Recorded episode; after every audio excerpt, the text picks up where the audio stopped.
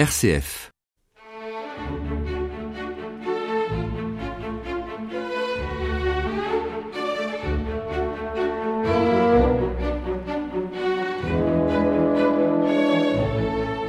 Soyez les bienvenus, chers amis de RCF, pour ce nouveau numéro de Passionnément classique.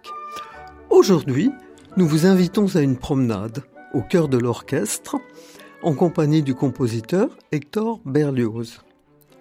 Berlioz était un grand lecteur de la musique, bien sûr, des partitions, des romans, de la poésie. Il écrira de même des chroniques, des opéras, des nouvelles, des symphonies, du théâtre, des mélodies, dans un langage ou l'autre. En ce qui concerne la critique musicale, ces deux grandes tribunes furent le Journal des débats et la Gazette musicale de Paris. En novembre 1841, les lecteurs de cette gazette ont pu lire le début d'un feuilleton en 16 épisodes, dont les héros sont les instruments de l'orchestre, sous le titre De l'instrumentation. Cette lecture n'a rien d'austère. Nous vous invitons à en écouter quelques passages, illustrés par des œuvres de Paganini ou Mozart, Bizet, Ravel, et bien sûr Berlioz, qui écrit Les instruments à archet, violon, alto, violoncelle, contrebasse, sont la base, l'élément constitutif de tout orchestre. Les voici dans un concerto de Niccolo Paganini, L'introduction somptueuse des cordes annonce l'arrivée du violon solo en un feu d'artifice de virtuosité.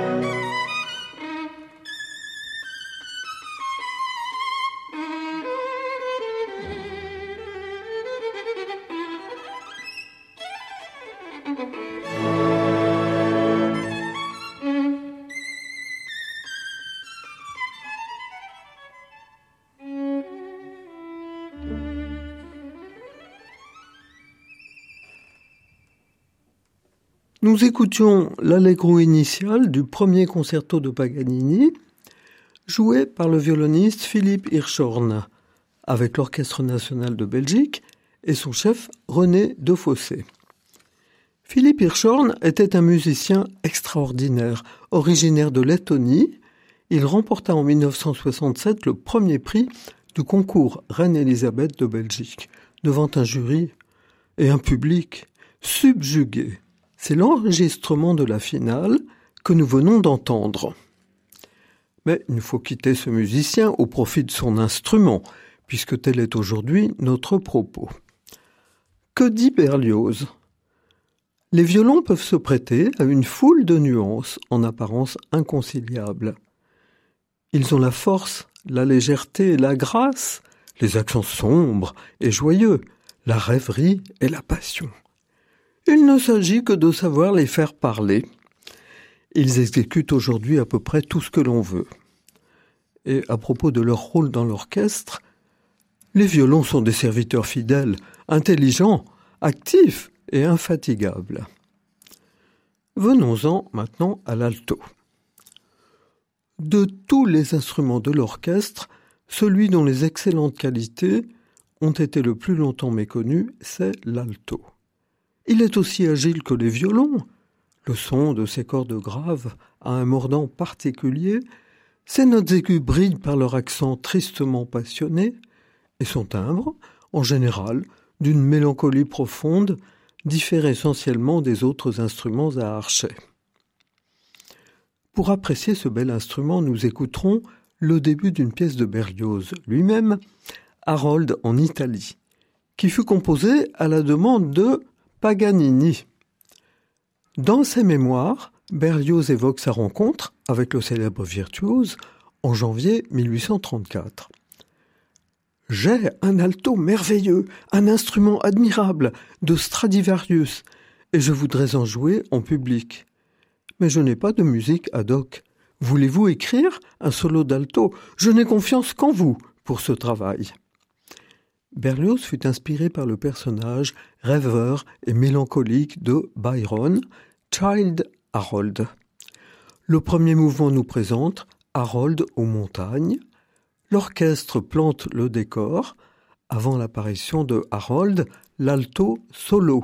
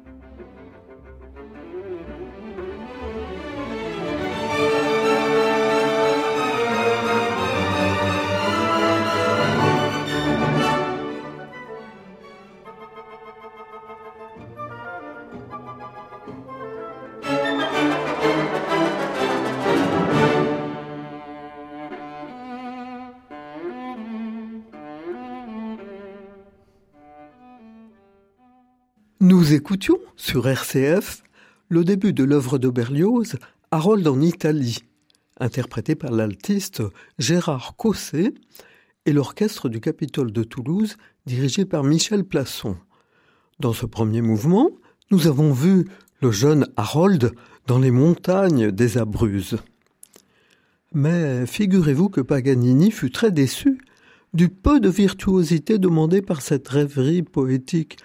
Ce n'est pas cela, je me tais trop longtemps, il faut que je joue toujours. Il est vrai que ce n'est pas un concerto, et que le titre en est Symphonie avec alto principal en quatre parties. Nous avons pu apprécier ce bel instrument ainsi que le talent de l'altiste. Quel chemin parcouru depuis que Berlioz avait dressé ce tableau navrant. Quand un musicien se trouvait incapable de remplir convenablement une place de violon, il se mettait à l'alto. D'où il résultait que les altistes ne savaient jouer ni du violon ni de l'alto. Il y a encore dans les meilleurs orchestres des joueurs d'alto qui ne possèdent pas mieux l'art de l'alto que celui du violon. Mais peu à peu, l'alto ne sera plus confié qu'à des mains habiles. En effet, les altistes du XXIe siècle sont de magnifiques interprètes. Ouvrons maintenant le chapitre des instruments à vent. Ils ont presque tous depuis Berlioz connu de grands progrès techniques. Voici le hautbois. Le hautbois a un caractère agreste, plein de tendresse, je dirais même de timidité. La condeur, la grâce naïve, la douce joie ou la douleur d'un être faible conviennent aux accents du hautbois. Il les exprime à merveille dans le cantabile. Mais pour les cris de la passion, l'élan rapide de la colère ou l'héroïsme, sa petite voix aigre, douce, devient alors impuissante et d'un ridicule parfait. Nous éviterons une telle situation en écoutant le deuxième mouvement, Adagio, de la symphonie en ut majeur de Georges Bizet.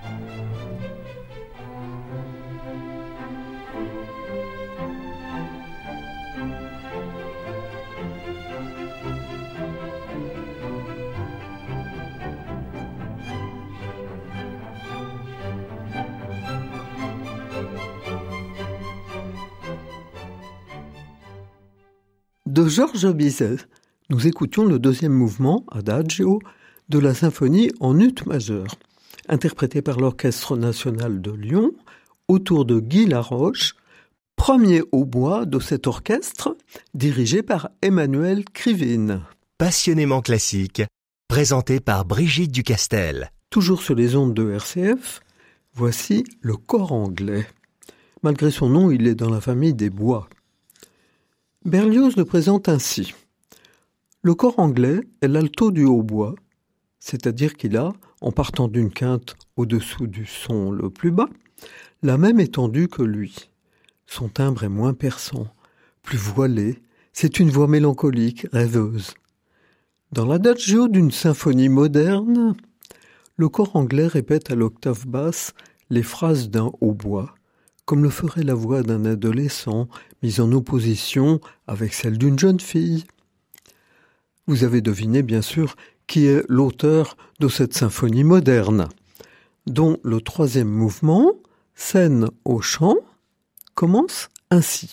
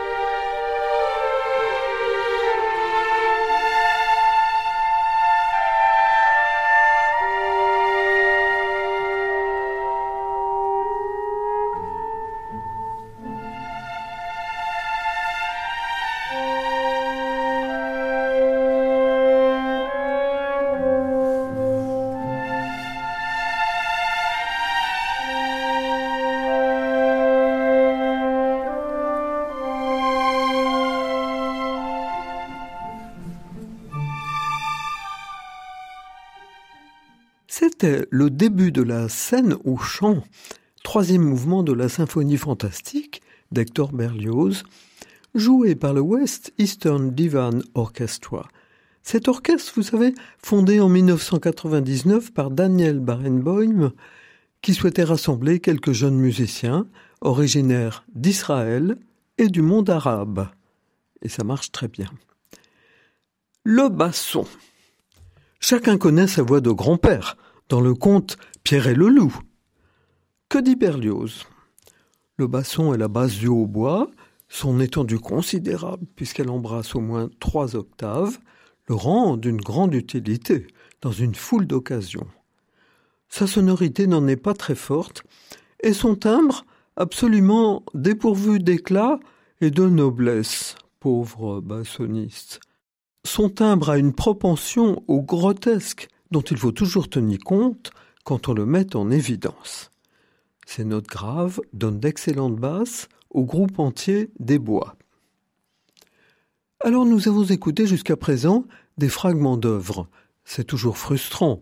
Les exemples suivants seront des mouvements complets, extraits de concertos de Mozart. Voici le rondeau final de son concerto pour basson.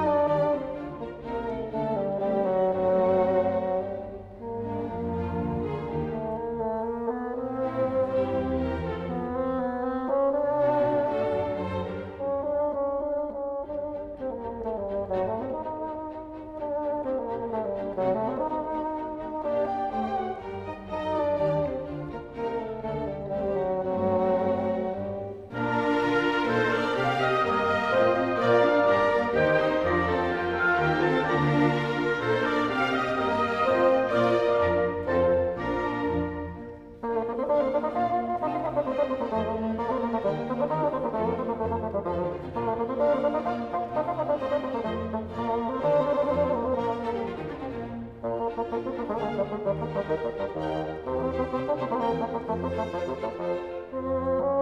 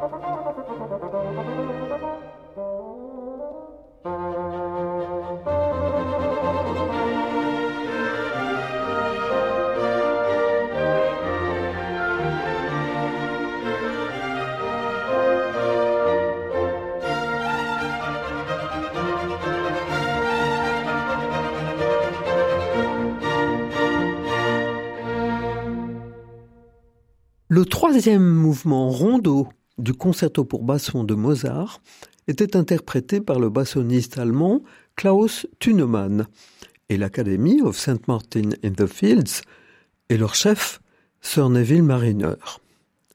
Restons avec cet orchestre, mais abordons l'autre grande famille des instruments avant, les cuivres, avec le corps. Toujours de Mozart, ce sera la romance du concerto pour corps en mi bémol majeur Köchel 447.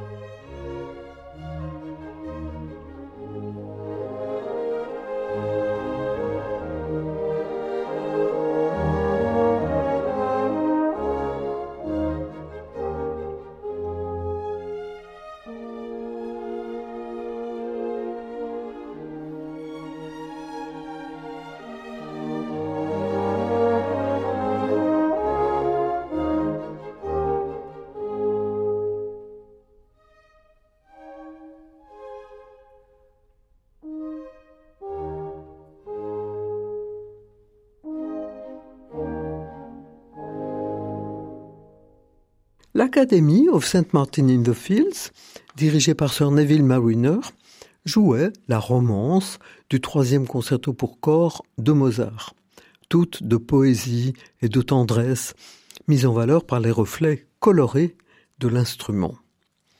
Berlioz présente ainsi le corps. C'est un instrument d'un caractère noble et mélancolique. L'expression de son timbre et sa sonorité ne sont pas telles, cependant, qu'ils ne puissent figurer dans toutes sortes de morceaux. Ils se font aisément dans l'ensemble harmonique. Après avoir exposé de nombreux détails techniques et acoustiques, il en vient au corps à piston, inventé vers 1815. On ne devra jamais, je le crois fermement, le considérer comme un perfectionnement du corps, mais comme un autre instrument. Eh bien, ce cher Hector s'est trompé. De nos jours, tous les cornistes jouent des instruments à piston ou de, palette. Vers le milieu du XIXe siècle, le compositeur Robert Schumann avait commencé à explorer les possibilités du corps à piston, et c'est ainsi qu'il écrivit une œuvre très originale, un Konzertstücke, morceau de concert, pour quatre corps à piston et orchestre. Il est en trois mouvements, le troisième s'enchaîne au deuxième.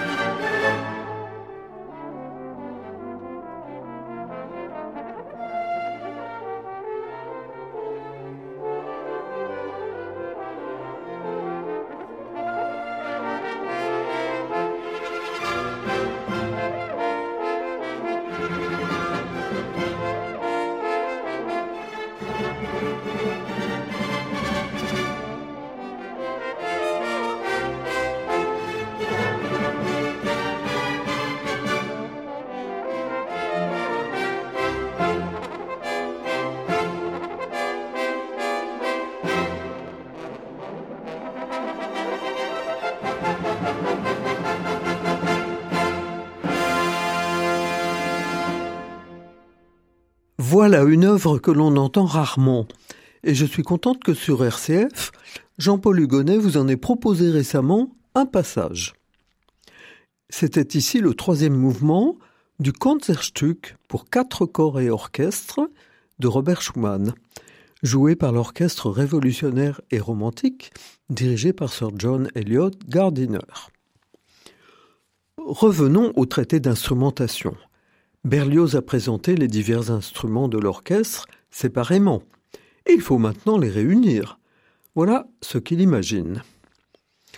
Le plus bel orchestre de concert, le plus complet, le plus riche en nuances, en variété de timbres, le plus majestueux, le plus fort et le plus moelleux en même temps, serait un orchestre ainsi composé.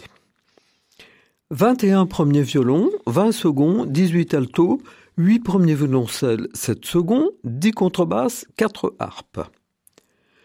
Une petite flûte, deux grandes flûtes, deux hautbois, un corps anglais, deux clarinettes, un corps de basset, quatre bassons. Quatre corps, deux trompettes, deux cornets à piston, trois trombones, un grand trombone basse, un ophicléide en si bémol. Deux paires de timbales et quatre timbaliers. Une grosse caisse, une paire de cymbales. S'il s'agissait d'exécuter une composition mêlée de chœurs, il faudrait, pour un pareil orchestre, 46 soprani, 40 ténors et 40 basses, euh, soit une masse de 244 exécutants. Alors Berlioz propose encore un ensemble de 816 exécutants. Mais il me dit qu'il n'est pas sûr qu'on puisse les réunir à Paris avec quelques valeurs. Quant à nous, nous entendrons des exécutants de grande valeur pour le presto du concerto en sol de Maurice Ravel.